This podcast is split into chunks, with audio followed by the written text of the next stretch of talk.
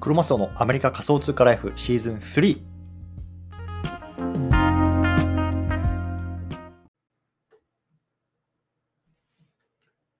はい。ということで、今日も毎日スペース始めていきたいと思います。よろしくお願いいたします。今日2月の14日、バレンタインデーですね。はい。よろしくお願いします。で、今日のテーマなんですけども、今日のテーマはね、今日ツイッターを伸ばすならデジ大学×〇〇と、こんなテーマで話していきたいなと思います。うん。で始まる前にね、簡単に自己紹介だけさせてください。僕、今、アメリカの方に住んでいて、普通に会社員として働いてます。でその方はね、Twitter とかメールマガとか、あとは、ポッドキャストなんかを通じて、この Web3、NFT、AI なんかの情報を皆さんにね、お届けしてますので、興味がある方ぜひね、フォローしてみてください。というところで、早速ね、今日の本題、今日 Twitter を伸ばすならデジ大学×〇〇というところで、あのー、皆さん、この単語意味わかんないと思ってる方結構いるんじゃないかなと思うんですけれども、あの、皆さんね、こうツイッター今やってると思うんですよね。で、まあ、あの、ツイッターやる目的って人人それぞれだと思います。うん、ただね、情報収集したいんだよとか、まあ、フォロワーを伸ばして影響力上げたいんだよとか、なんかいろいろあると思うんですけれども、まあ、僕自身だったら、あの、こう使うなっていう話し方も含めて、今日は話していきたいなと思うんですね。で、まあ、僕自身はやっぱり Twitter とか SNS っていうのを、いわゆる仕事ですよね。仕事として使っている人間です。うん。自分のま影響力であったりとか、まあ、そういうところを通じて、まあ、あの簡単に言うと、まあ、あの仕事をしていると、まあ、そういうようなあの使い方をしてるんですけども、まあ、その中でね、やっぱり自分自身が大あにとって大切なものっていうのは、ま、どうやってね、この影響力っていうのをつけていくかっていうことかなと思ってた思ってるんですね。うん。で、やっぱその一番なんだろうな、手っ取り早い数値的な指標っていうのがいわゆるフォロワー数みたいなところで、まあ、僕は本当に3ヶ月前、4ヶ月前から、ま、本気でこうツイッターに取り組んできたというようなあのものです。で、本当に当時ね、10月ぐらいに1000人ぐらいだったフォロワーさんっていうのが、まあ、本当にね、もう本気でやろうって決めて、この4ヶ月ぐらいで1万人ぐらいまで伸ばしてきたんですけれども、まあ、そんな僕がこ今日ね、ツイッターを伸ばしていくなら、今日ですよ、今日。うん。今日ツイッターを伸ばすならデジ大学×〇〇だなっていうところをちょっと思ったので、そのあたりのね、まあ、僕の思考なんかを今日皆さんの方にあの共有しておきたいなと思いますのでね、ぜひ興味がある方は聞いてみてください。はい、ということで、えっと、上の方にちょっとツイートを載せてるので、もしね、興味がある方、そちらの方も見てみてください。で、一番右のところですね、あの DigiDaigaku っていうね、あのコレクションについて少し述べてるんですよ。皆さん、 DigiDaigaku 追ってますか？で、あの、NFT とかね、追ってる方とか、 Voicy とか聞いてる方っていうのは、割とね、あの、追えてるかもしれないんですけれども、まあ、デジ学って簡単に言うと、まあ、コレクションの名前ですね。海外の NFT のコレクションの名前です。ね、日本でもさ、CNP とか LLAC とかいろいろあると思うんですけども、海外にもいろいろあるわけですよ。うん、その中でデジ大学っていう、まあ、名前はね、すごく日本っぽいんですけども、これ海外のプロジェクトになってます。で、今ね、僕が取り上げるなら、あの、このデジ大学っていうプロジェクトをちょっと、あの、深掘りして調べて、で、それをね、発信するかなと思います。で、なんでかだっていうところを少し話していきたいなと思うんですけれども、えっと、2つかな、大きな理由があります。で、1つ目は、まず、池谷さんがおととい、おとといか、か昨日、昨日か、昨日買ったって言ってましたよね。うん。なんで、まあ、この日本の NFT 界隈での最も大きな声を持つインフルエンサー、池谷さんっていうのが、このデジ大学を買ったっていうところで、多分ね、結構日本のこの NFT をフォローしてる人たちっていうのが、え、デジ大学ってなんだ？デジ大学って知らねえな、それなんだろう？って思ってる人多いと思うんですよ。ね、多分これ聞いてる方の中にも、あ、デジ大学ってなんか池谷さん買ってたな、でも全然わかんないなっていう方いると思うんですよ。そう。なので、これはすごくチャンスです。うん、SNS をしていく上で。ね、そのインフルエンサーが何かしたっていう時に、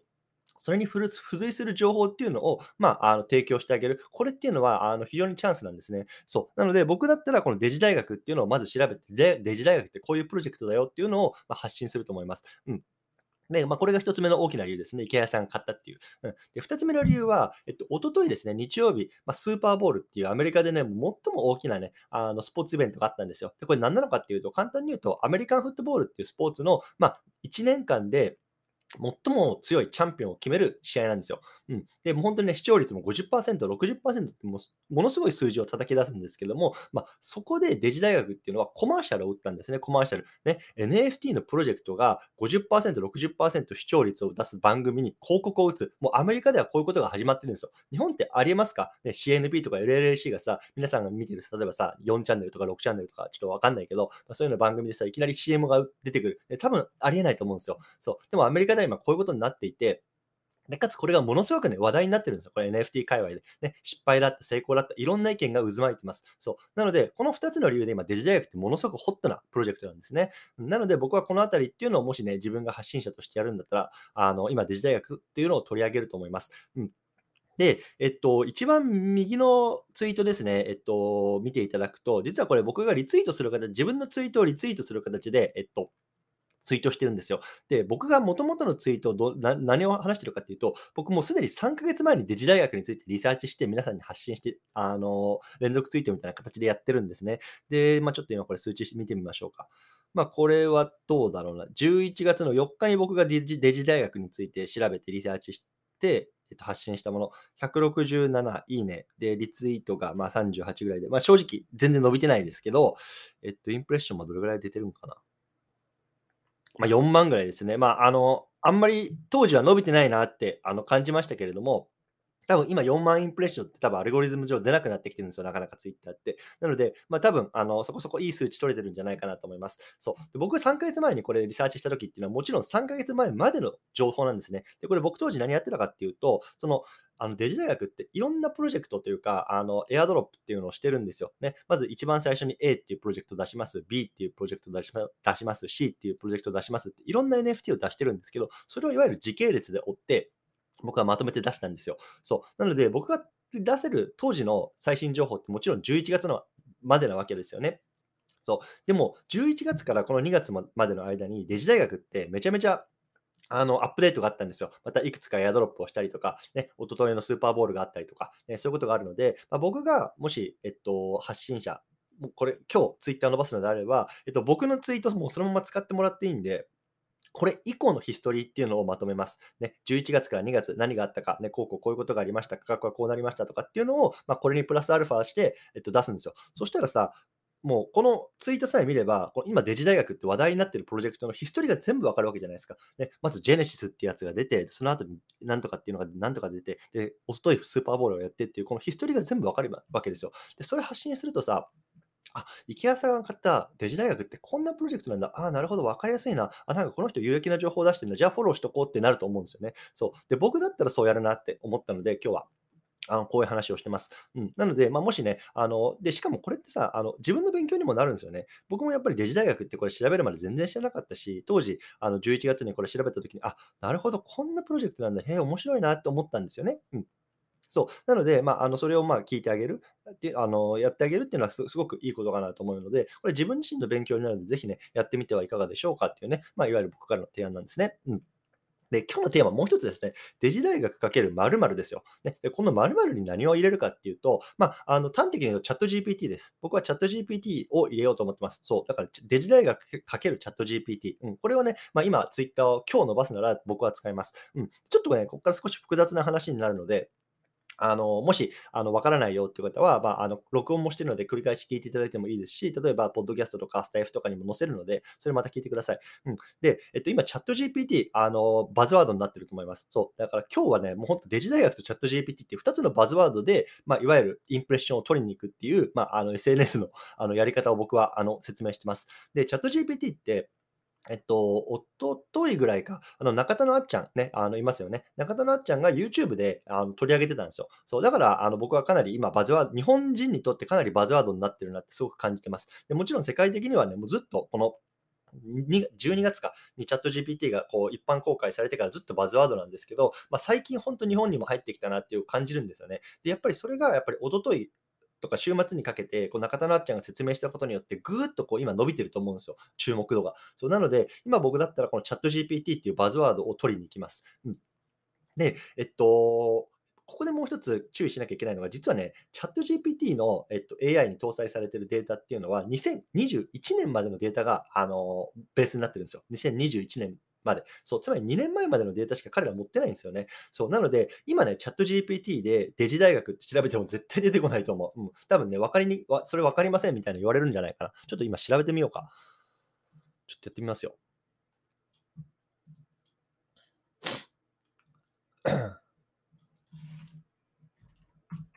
Tell me about デジ大学みたいな調べてみてみるね。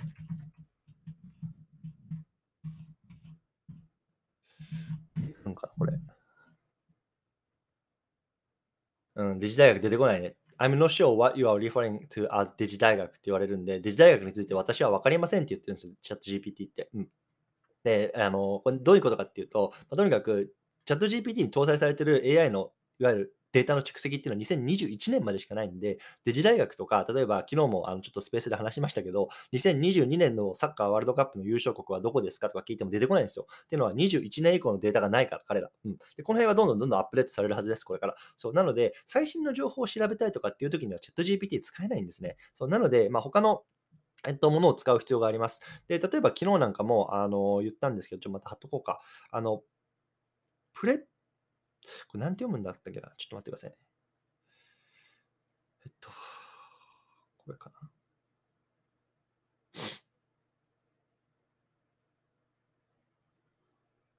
これか。パープレク x リーっていうね、あの、やつがあるんですよ。チャット GPT みたいに AI での検索ツールですね。今ちょっと貼っときました。うん。一番左の方に出てきたと思うんですけど、この Perplexity ってやつが、まあ、いわゆるチャット GPT みたいな形でチャットして調べ物ができるものみたいなんですけど、これはね、結構最新の情報出てきます。なので、えっと、僕だったらこれを使うかな。これを使って、えっと、デジ大学の、えっと、ヒストリーとかについて教えてくださいとか調べるんですよ。で、そしたらバーッと出てくると思います。そう。で、僕は、えっと、今、ツイッターを伸ばすなら、このデジ大学の、例えばそのさっき言った11月から 2, 2月までのヒストリーっていうのを、このパープレクシティで調べてで、その情報っていうのを発信するようにします。で、そのそこに出てきた情報だけを発信するんじゃなくて、その調べてる過程ですよね。その今、この AI ツールを使って、こうやって調べて、で、こんなに簡単に発信できますみたいな。うん、そう。で、それだそれだったらさ、今多分さ、日本のマーケットってチャット GPT とかそういう AI で検索するっていうものにものすごく、なんだろう、それなんだろうな、なんか使ってみたいな、なんか面白そうそうだな、中田のあっちゃんがなんか言ってたなみたいなマインドになってると思うんですよ。そう。そこで、やっぱりこういう調べ物をするときに、こういう AI 検索ツールを使うと、すごく便利ですよっていうところをぶち込むんですよ。そう。そうするとね、多分そこでも興味とかインプレッションっていうのが引けるかなと思います。うん。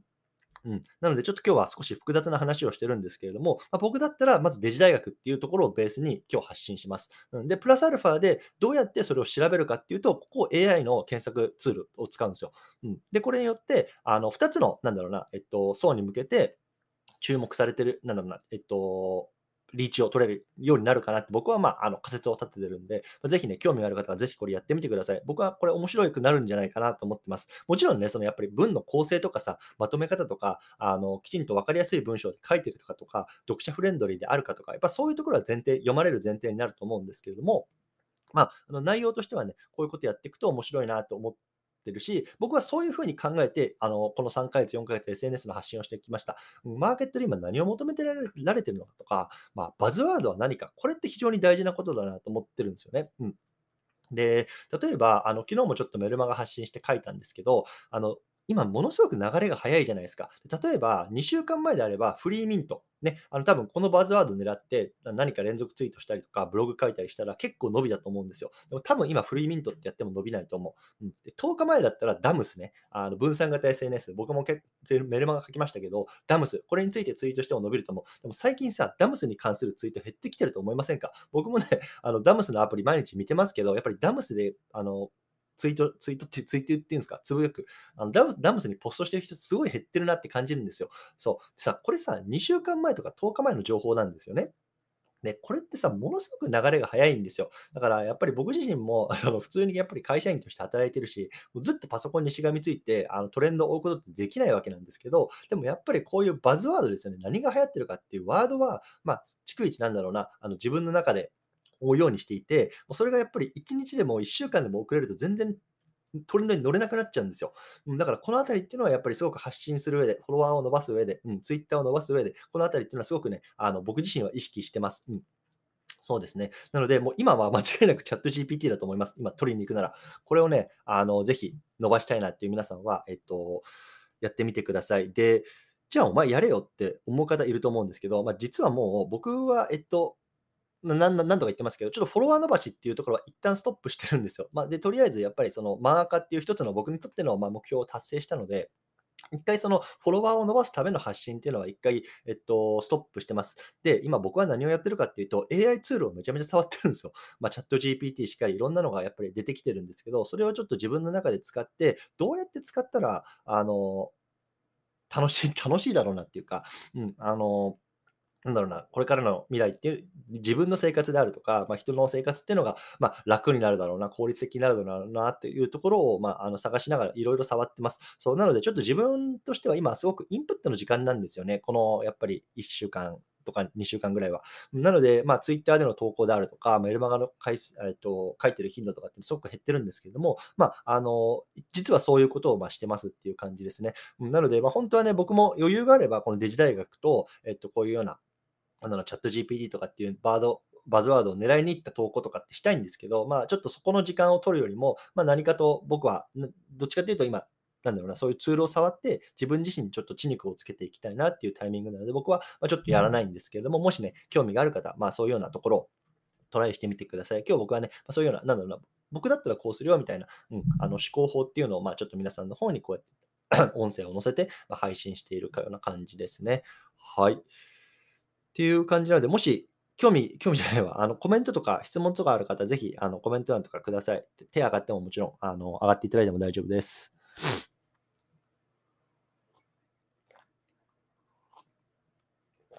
で、まあ、あの、大前提で言うと、多分僕が、えっと、10月にツイッターの連続ツイートを始めて伸ばし始めた時期と、今って全然多分ツイッターが変わっちゃって、あの、伸びないと思います。基本的にすごく伸びにくくなってると思う。うん、で、あの、僕も最近ずっとツイッター触ってるわけじゃないので、どうやったら伸びるかっていうのは僕まだわからないんですけど、もう明らかに、あの、ツイートが伸びなくなってきてる。だから僕が多分伸びてたっていうのは本当にラッキーだったんですよ。あの、ボーナスタイムだったと思う、最後の。うん。イーロン・マスクが、ま就任直後で、もう彼が改革をする直前で、まあ、今、こういうふうにやってたら伸びるみたいなところが、まあ、分かってたから、僕がその波に乗れたっていうところは正直あると思うんですけど、まあ、今彼がいろいろガチャガチャいじってるじゃないですか。で、それでもう今どういうツイートが伸びるようになるとかっていうのがもう全然今わかんなくなっちゃって、僕も最近ツイッターをそんなに触ってないからわかんないんですけど、うん、だから、本当に今、今逆にチャンスかもしれないですよね。これを、あの、なんだろうな、これやったら伸びるなっていうところがこう自分なりに把握できて、でそのノウハウっていうのを、なんだろうな、まあ、伝えたりとか、まあ、それを元にこうツイートすることによって伸ばすことができたら、それっていうのは多分新しい、なんだろうな、もう僕のやり方は古いやり方になって、そのね、皆さんがこう発明したっていうか、あの分かったやり方っていうのが新しいやり方になっていくので、それはまた新しいね、あの、トレンドになってくると思うんで、今多分新しいトレンドを見つけるチャンスだと思います。このツイッター攻略の。うん。ほんと全然伸びないですね、マジで。最近。って感じてます。はい。じゃあ、えっと、ちょっと質問をいただいているので、読み上げたいなと思います。ウィアさん、どうもありがとうございます。先日、学さんがいよいよ NFT を公開ウォレットで購入するとツイートされました。ディバンクでのウォレット公開はマスクロマスオさんもされてますが、学さんは何を買うと思いますか？雑談レベルの質問ですみません。いえいえ、どうもありがとうございます。いや、なんでしょうね。えっと、学さんは日本のプロジェクト買うってことですか？俺。日本のプロジェクトか。うーん。で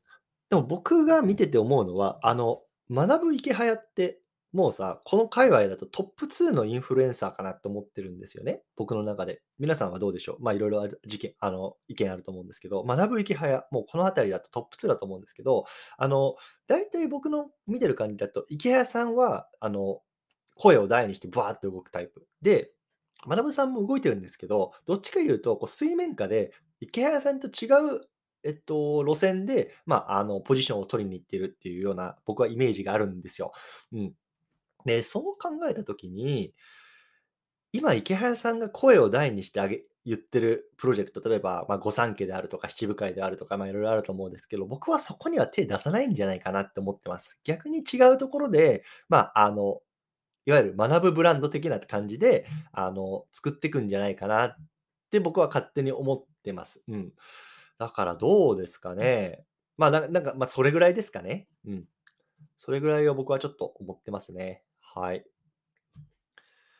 こんな回答ですみません。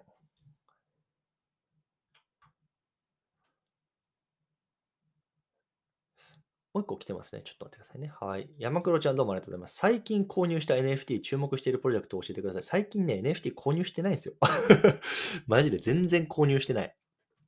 あのー、本当に購入してない。え、多分いつやろうな。全然購入してないですね。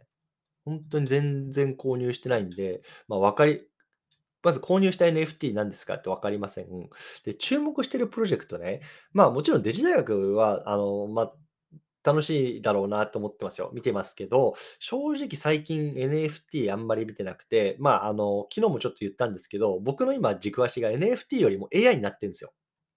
うん。だから、あんまりその NFT プロジェクトを見る時間を自分の中で避けてないっていうのが、まあ、正直ありますね。うん。でさ、あの、ま、Twitter もそうなんですけど、あの、今、NFT 分野で連続ツイートしてる人5万といないですか？皆さんどうですか？僕が始めた10月ぐらいって、変な話、僕ぐらいしかいなかったんですよ。連続ツイート、NFT の連続ツイートしてる人。そう。で、それで多分ポジション取れたっていうのは正直あると思うんですけど、今多分、うん、ま、僕もやっぱりメルマガ書いて、こういう風にしたら伸びていきますよみたいなのも書いた手前、割ともういろんな人が NFT に関しての連続ツイートしてると思うんですよね。で、もそれで、あの、僕自身も今、多分 NFT の連続ツイートしても埋もれるなと思ったんですよ。もうワンノムゼブになっちゃうなっていう。うん。で、多分、あの、僕なんてさ、知識別に全然素人だし、でもやっぱりその連続ツイートとか、ま、そういう発信の仕方で、まあ、ちょっと伸ばしてきたみたいな正直あると思うんですよね。だから今連続ツイートとかしてる人って、多分僕なんかよりも全然その知識があったりとか、NFT に関して詳しい人って多いと思うんですよ。やっぱりそういう人とさ、用用意どんっていうか、同じ土俵のまあ、連続ツイートっていう土俵でやっても、多分僕自身も埋もれちゃうなって思ってるし、もうあの埋もれてきてるんですよね、ぶっちゃけた話。で、ま、全然ツイートも伸びないし。うん。だから僕はもう意図的にもうその戦いから今降りてます。うん、やっぱりあのレッドオーシャン、ブルーオーシャンっていう言葉があると思うんですけど、今多分この NFT で連続ツイートで伸ばすっていうのは、結構もうレッドオーシャンの戦いになってきてると思う。うん、正直な話。うん、みんな今やってるじゃないですか。だから僕はもう意図的に今降りてて、あのちょっと AI の分野で自分自身にちょっとインプットを入れてる段階ですね。本当に AI 全くわからないし、素人なので、ちょっと今そこはえっと、インプットを入れていて、まあ、どっかのタイミングでギアを入れて、ちょっと発信っていうところに、まあ、あの、入れ力入れていこうかなと思ってますけど、うん、まだ、あの、僕自身にまだそうやって皆さんに何か価値を提供できるような知識がないので、今そこをちょっと今溜め込んでるっていうような感じですね。なので、うん、ちょっと最近正直 NFT わかんないんですよ。だから、あの、今、連続ツイートいろいろな方されてると思うんですけど、まあ、それこそ山黒ちゃんであったりとか、これ聞いてくださってる方もしてくれてると思うんですけど、あの、皆さんのツイートを読んで今勉強させてもらってるっていう感じですね。やっぱり僕自身がもういろんな NFT の情報を追えなくなってきてるんで、多分皆さんの方がいろんなところリサーチしてるし、それまとめてくれてるし、連続ツイートで読みやすいし、うん、もうそこで、を僕自身読むの、追うので結構手一杯かなっていうのが正直なとこですね。はい。そうなんですよ。うん、だからちょっとね、あの、多分ま、まだなんですけど、あの、多分ここ1ヶ月ぐらいでフォロワー激減するかなって正直思ってます。うん。多分今僕のことをフォローしてくださるてる方って、多分僕が連続ツイ NFT で連続ツイートをしてる時にフォローしてくだくれた方で、あ、こいつの言ってることなんか、あの、興味あるからとか、なんかためになるかな、あ、なんか海外の情報知りたいなっつってフォローしてくれてる方多いと思うんですけど、僕は今全然やってない。うん、それはまあさっきも言ったみたいに意図的にやってないんですよ。うん。っていうのもあるから、多分フォロワー外していくと思うんですよね。あれ、こいつなんか全然ツイートしてないし、もういいやって。うん。だから、もしかしたら1万はあるかもわかんないですよね。うん。って思いながら、今、AI の勉強してます。はい、そんな感じですね。いかがでしょうか？やっぱり時間って有限じゃないですか。で、仕事もあるし、家族もいるし、子供もいるしって、多分皆さんいろいろ状況あると思うんで、僕もそうですよ。ってなった時に、やっぱ全てをもう、あの、やるの無理なんですよね。うん。で、僕はもう今、NFT を捨てました。まあ、変な話。だからちょっと、あの、名前変えようかなと思ってて 僕今、あの、海外 NFT トレンドとかって言ってるじゃないですか。でも全然 NFT の発信してないしさ、ちょっとこれ名前変えようかなと思ってるんですけど、これ名前変えたらチェックマーク外れちゃうんですよ。知ってます ?Twitter ブルーの。それもまためんどくせえなと思って、で、それを考えるのもめんどくせえなと思って、いや、ちょっとそのままにしてるんですけど、今そんな感じなんですよね。はい、だからちょっともう今、最近 AI、AI うるせえよ、俺 AI 興味ねえよって方はぜひ、あの、フォロワー外してもらっても全然構わないですんで、そんな感じで僕はやってます。他いかがでしょうか？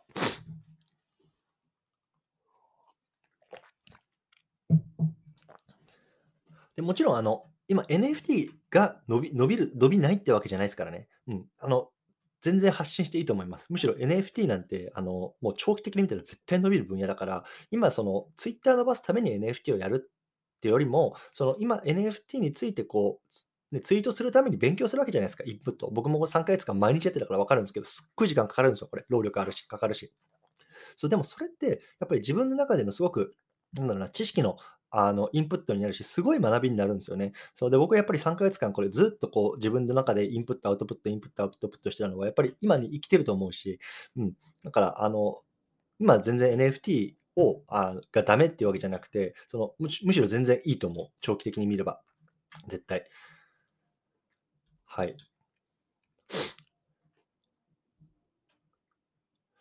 本当にもうなんか毎日ね、あの、面白いものが出てくるから、困りますよね。時間がないから。こんな感じです。はい。じゃあちょっと最後告知をさせてください。えっと、もういいよっていう方は、あの、退出していただいても大丈夫です。えっと、左から2番目ですね。えっと、ツイート。スペースの告知をしてます。で、いよいよ明日ですね、えっと、2月の15日の夜の10時半から日本時間、うん、えっと、スケさんっていう方とツイッターの対談をさせていただきます。で、えっと、対談のテーマっていうのは NFT でポジションを築く方法かな。うんそんなあの感じのテーマで話させてもらいます。そう。で、まあ、当時僕がだから10月ぐらいに始めた、まあ、今日話した話も含めて、まあ、少し話していきたいなと思うし、今僕だったらどうするかっていうところの話もね、まあ、少ししていきたいなと思うので、もしね、興味がある方、明日の10時半かな、うん、あのぜひそちらの方でおしゃべりできればなと思います。またね、多分質問とか、あのそういうことも受け付けることできると思うので、ちょっと僕、今回ファシリテーターじゃなくて、スケさんがやってくださってるので、どういうふうな進め方にするかっていうのちょっとわかんないんですけど、そのあたりもね、もしあの興味があれば、えっと、見てみてください。はい。で、これね、えっと、左から2つ目のツイートをね、今、スペース告知ってやってますけど、これ、えっとね、実は昨日メルマガで書いた内容っていうのをそのまま、まあ、ほぼほぼ変えずに、えっと、長文ツイートとしても出してます。うん、で、このあたりっていうのは、まあ、えっと、AB テストっていう形で、メルマガとして配信したらこれぐらいのインプレッション取れたとか、長文ツイートでやったらこれぐらいのインプレッション取れたって、この辺もね、やっぱり自分の中でテストしてるんですよ、今。うん。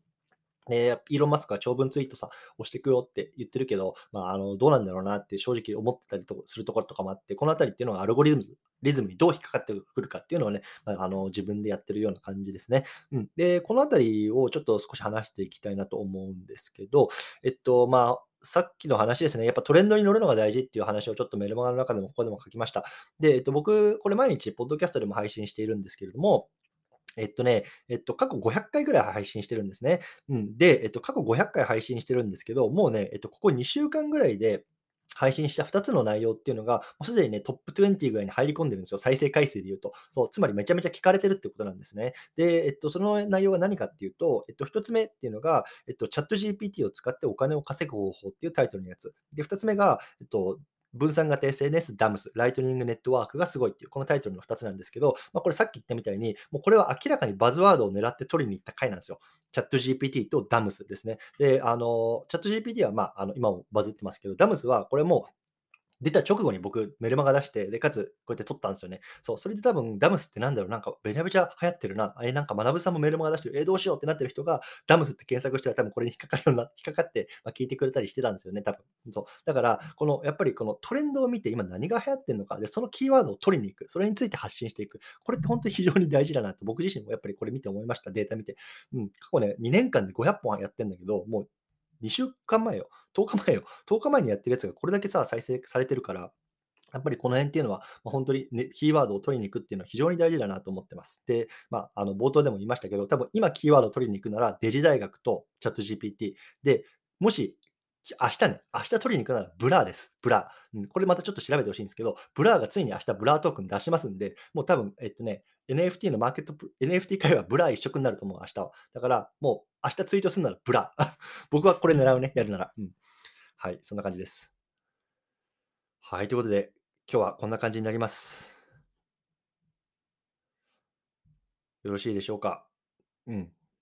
はい。ということで、今日はこの辺りにしたいなと思います。この辺り、また Twitter の録音も聞けるし、ポッドキャスト、ね、Apple Podcast、Spotify も聞けるし、何度も言いますけど、今週からスタイフも始めてますんで、ぜひね、お好きなプラットフォームで聞いてみてください。というところで、今日この辺りにしたいなと思います。ご清聴いただき、どうもありがとうございました。